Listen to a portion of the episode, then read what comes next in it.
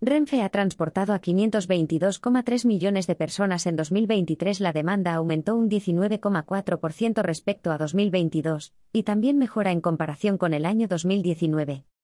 Renfe ha cerrado 2023 como el segundo año en el que más viajeros ha transportado en toda su historia, tras haber utilizado sus trenes un total de 522,3 millones de personas. Una gran mejora respecto a 2022, pero también en comparación con 2019.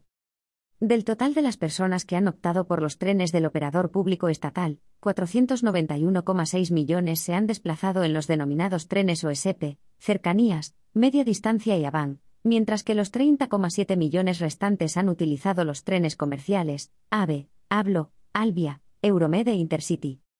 Comparando con 2019, año en el que Renfe transportó a 510,5 millones de viajeros, los trenes OSP han transportado 15,7 millones más de personas.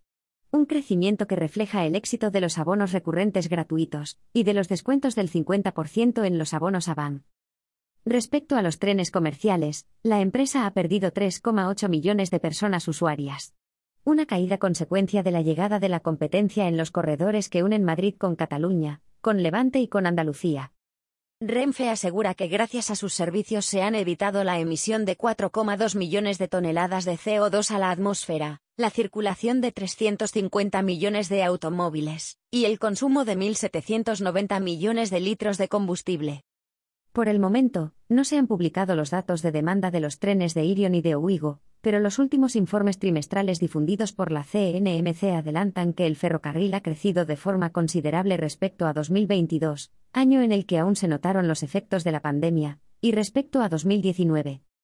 En su nota de prensa, Renfe indica que hay que ir a 2006 para encontrar unos mejores datos de viajeros.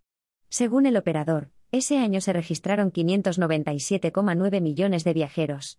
No obstante, los datos publicados en aquel momento reducen la demanda a 515,42 millones.